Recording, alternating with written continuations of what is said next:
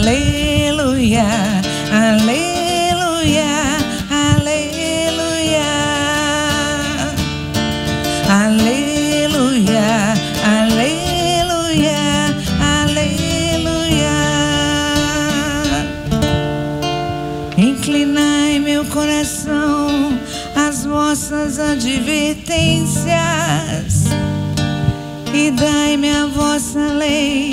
como um presente valioso. Aleluia, aleluia, aleluia, aleluia, aleluia, aleluia. O Senhor esteja convosco. Ele está no meio de nós. Proclamação do Evangelho de Jesus Cristo segundo São Marcos. Glória a vós, Senhor. Naquele tempo, os fariseus e alguns mestres da lei vieram de Jerusalém e se reuniram em torno de Jesus. Eles viam que alguns dos seus discípulos comiam pão com as mãos impuras, isto é, sem as terem lavado.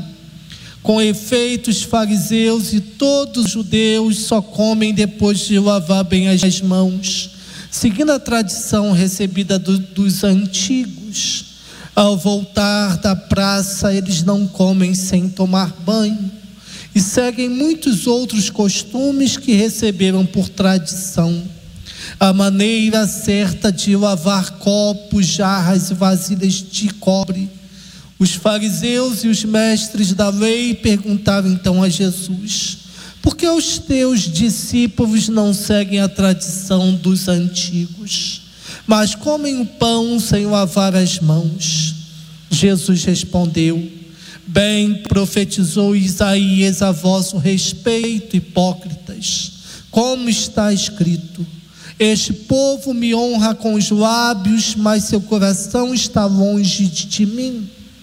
De nada adianta o culto que me prestam, pois as doutrinas que ensinam são preceitos humanos. Vós abandonais o mandamento de, de Deus para seguir a tradição dos homens. E dizia-lhes: Vós sabeis muito bem como anular o mandamento de Deus, a fim de guardar as vossas tradições. Com efeito, Moisés ordenou honra teu pai e tua mãe, e ainda quem, quem amaldiçoa o pai ou a mãe deve morrer. Mas vós ensinais que é lícito alguém dizer a seu pai e a sua mãe: o sustento que vós poderias receber de mim é corbã, isto é, consagrado a Deus e essa pessoa fica dispensada de ajudar seu pai ou sua mãe. Assim, vós esvaziais a palavra de Deus com a tradição que vos transmitis. E vós fazeis muitas outras coisas como estas. Palavra da salvação. Glória a vós, Senhor. Queridos irmãos, queridas irmãs, estamos celebrando hoje a terça-feira da quinta semana do tempo comum. Mais dois domingos e nós encerramos essa primeira parte desse tempo chamado comum, antes de iniciar o tempo quaresmal. A primeira leitura que nós ouvimos hoje, tirada do livro do Gênesis, capítulo 1, versículo 20 até o capítulo 2, versículo 4. Vemos aqui o homem macho e fêmea, homem, mulher, foi criado à imagem de Deus. Mas o homem, imagem de Deus, não é qualquer um. À luz da cultura do tempo em que foi escrito o nosso texto, é homem a imagem de Deus, aquele que está acima de todos os, os outros, isto é, o Rei. A página de Gênesis capítulo 1 foi escrita na Babilônia, onde encontramos um texto bastante eloquente. A sombra de Deus é o homem, e os homens são sombras do homem, com letra maiúscula. O homem, com letra maiúscula, é rei, igual à imagem da divindade. O autor sagrado é certo, estendeu a todos os homens e mulheres a prerrogativa de serem imagem do seu Senhor. Com efeito, a ordem de dominar sobre a terra e sobre os outros seres vivos é dada indistintamente a todos os seres humanos. Mas insistimos na pergunta: qual é o homem que realiza plenamente esta missão real no interior da criação? Os padres orientais tentaram responder a esta questão introduzindo uma distinção entre imagem e semelhança. Todos os homens levam em si a imagem divina, mas para reinar verdadeiramente é preciso conseguir também uma certa semelhança com o verdadeiro Rei do mundo, que é o Filho, perfeita imagem de Deus invisível. Assumir as suas opções, entrar nos teus pensamentos. É esta perspectiva patrística, com fundamento bíblico, corresponde à afirmação paulina. E assim como trouxemos a imagem do homem da, da terra, assim levaremos também a imagem do homem celeste. Queridos irmãos, queridas irmãs, o livro do Gênesis dá-nos uma esplêndida imagem do homem, criado por Deus, a sua imagem e semelhança, o homem é chamado a dominar a terra, a ser seu senhor, a povoá-la. Crescei e multiplicai-vos, enchei e dominai a terra. Verdadeiramente, o homem é a obra-prima de, de, de, de, Deus. Quase fizeste dele um ser divino, de glória e de honra o coroaste. Deste-lhe domínio sobre as obras das tuas mãos. Tudo submeteste a seus pés. À luz da palavra do Senhor, o homem realmente é grande. E há que resistir à tentação de o diminuir. Deus quer o homem grande e glorioso. Deus não é um Senhor mesquinho, invejoso. Deus é o amor que se dá e se dá com generosidade. Façamos o ser humano a nossa imagem, a nossa semelhança Deus é amor oblativo, sempre em expansão. Dá generosamente e quer dar sempre mais. Tem grandes ambições para o ser humano e não quer que ele se perca em ninharias. Já o evangelho que nós escutamos, tirado do livro do evangelista Marcos, no seu capítulo 7, versículos de 1 a 13, parece dar-nos a perceber que Marcos escreve para uma comunidade judeu-cristã que procurava ultrapassar certos dados da sua origem. Provavelmente tratava-se de, de judeu-cristãos de cultura helenista, ou seja, de judeus da dispersão, cujas formas e costumes tinham sido influenciados pela cultura grega. Marcos procura mostrar-lhes que a nova relação entre os discípulos e Jesus de Nazaré também implicava uma nova relação entre os deles e as regras estabelecidas pelos homens, para o encontro com Deus, nomeadamente no que se refere à pureza ritual.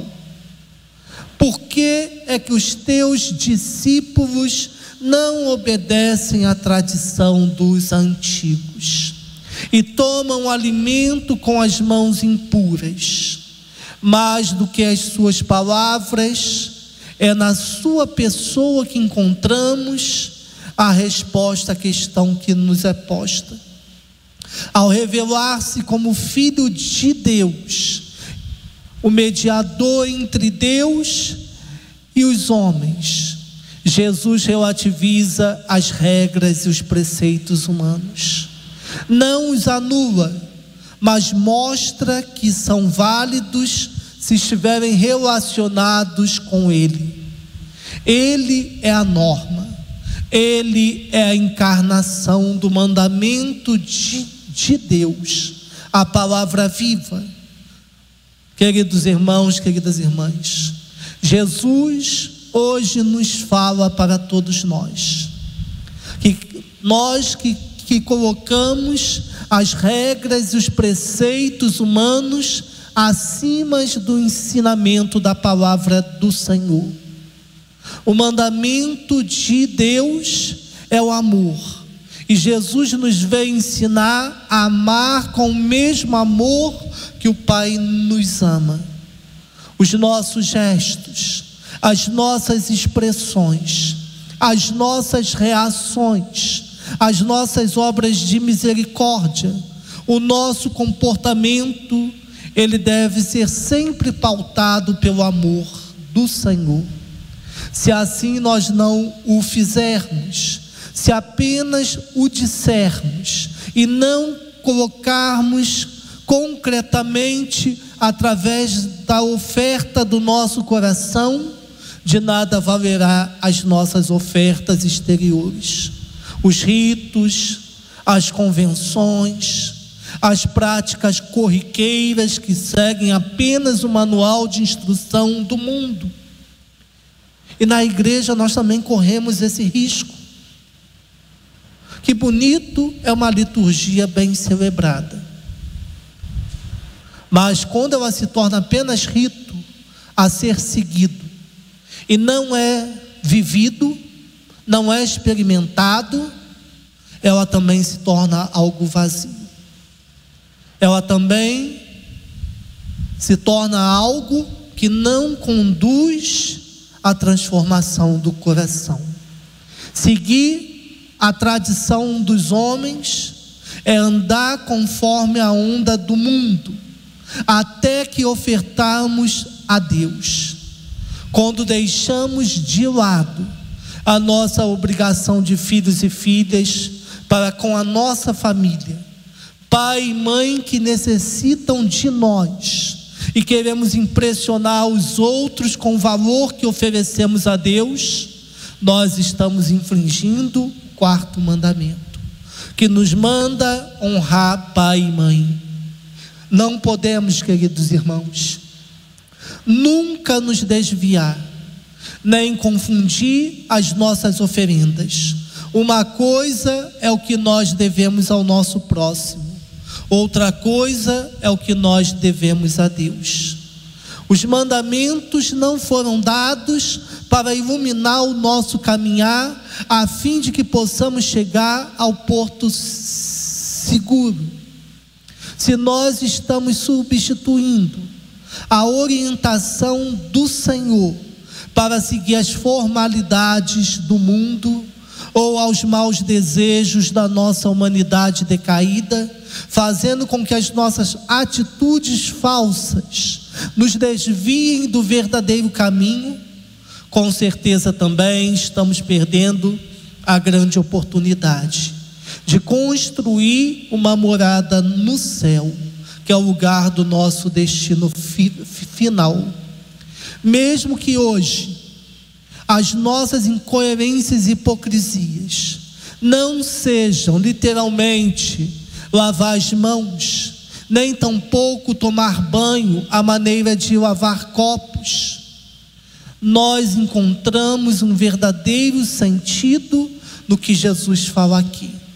Por isso, queridos irmãos, queridas irmãs, precisamos refletir nas palavras deste Evangelho. Este povo me honra com os lábios, mas o seu coração está longe de, de mim. E mais, não adianta o culto que me prestam, pois as doutrinas que ensinam são preceitos humanos. E continua: vós abandonais o mandamento de Deus para seguir a tradição dos homens. E Jesus vai um pouco mais além. Vós fazeis muitas outras coisas como essas. Queridos irmãos, queridas irmãs, Jesus não quis mudar o ser humano a partir de fora, mas ele quer mudar o ser humano a partir de dentro, do coração, de onde se dão as decisões pelo bem ou pelo mal por Deus ou contra Deus. Peçamos ao Senhor a graça de sermos libertados do formalismo, do legalismo mesquinho, do julgamento da vida dos outros, para que assim possamos colocar cada coisa no seu lugar, dando a importância que cada uma merece. Louvado seja nosso Senhor Jesus Cristo.